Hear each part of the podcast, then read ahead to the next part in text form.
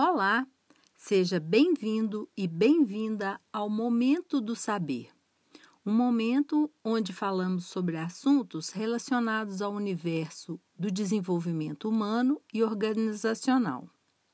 Eu sou Júnia Gomes, do Ferramentas do Saber, e hoje iremos falar sobre o livro A Sabedoria dos Lobos Princípios para alcançar sucesso pessoal e profissional.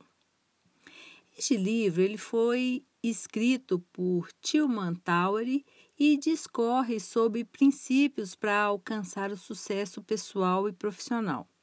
E nos leva a reflexões profundas sobre a atuação dos líderes. A todo momento, o livro retrata o conviver dos lobos dentro de equipes estruturadas e essa postura de equipe está inserida em toda a alcateia que possui papéis bem definidos. Desde o nascimento até a morte, os lobos buscam suas posições no grupo de acordo com as suas habilidades e sentimentos.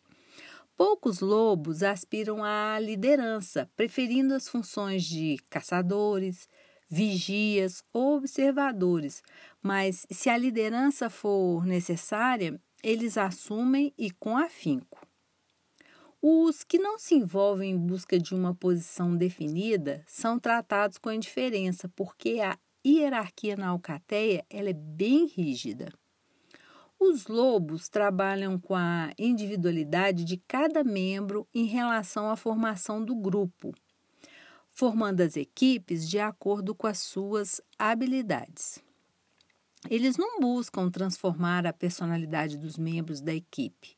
A prioridade ela está em trabalhar a busca de um objetivo único, que é o bem do grupo. A curiosidade leva os lobos à busca de conhecimentos e, consequentemente, ao crescimento. E a competição sadia os leva a agirem como estrategistas. Nós, seres humanos, estamos em busca deste espírito de equipe e liderança que envolve os lobos. E, mesmo sendo racionais, agimos individualmente e, por muitas vezes, sem o devido respeito aos grupos de trabalho, família ou sociedade. Muitas pessoas se preparam, adotam a paciência, a atitude ativa, a estratégia, a boa comunicação e a perseverança. Mas com tanto contato com a individualidade, acabam não conseguindo atingir objetivos concretos que venham a beneficiar tanto a eles quanto aos outros. Os lobos possuem papéis definidos e esses papéis dificilmente sofrem alterações. Na formação do ser humano, a busca de algumas posições leva à capacitação para manutenção e melhoria do desempenho, resultando em um crescimento pessoal, financeiro e social. Essa corrida é bem dura e gera algumas reações negativas como insegurança e desmotivação. Mas quando atingimos os objetivos, nos tornamos seguros e motivados, envolvendo a todos os que estão em nossa volta. Nossos papéis sociais eles não possuem mudanças bruscas, enquanto que os papéis que desempenhamos nas organizações se alteram a todo instante. Atualmente, nós estamos desempenhando um papel pela manhã, outro papel no período da tarde, ou papéis distintos ao mesmo tempo. É, por exemplo, agimos como líderes nos escritórios, aprendizes nas escolas, gestores em casa e diversos outros papéis. Já os lobos, eles lidam com lobos, com papéis definidos, hierarquia rígida e lealdade. Nós, os racionais, lidamos com pessoas com poucas habilidades pessoais e baixo objetivo de grupo.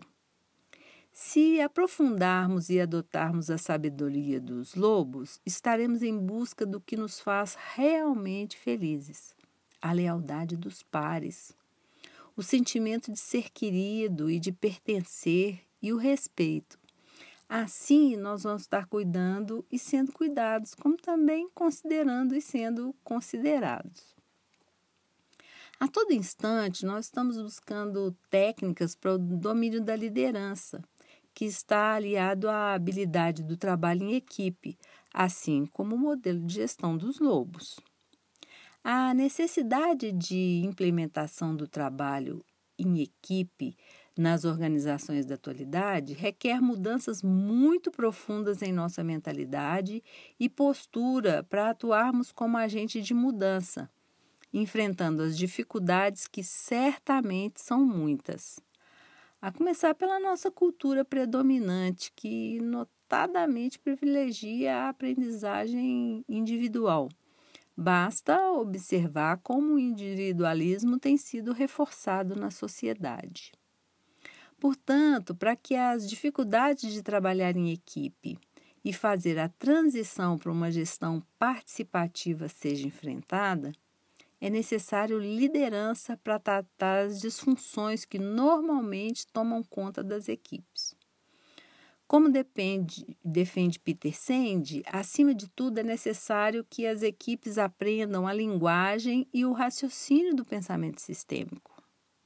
Os lobos se comportam tendo como base o pensamento sistêmico.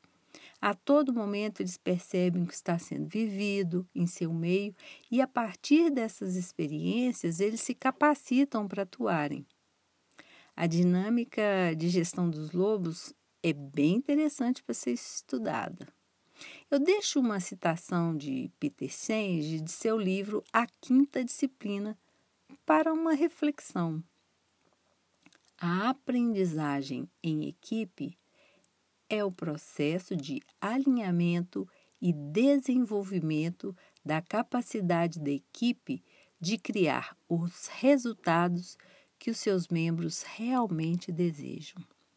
Quer saber mais sobre este assunto e vários outros assuntos envolvendo desenvolvimento humano e organizacional? Esteja conosco em ferramentasdosaber.com www.cultura.com.br. Gratidão e até breve!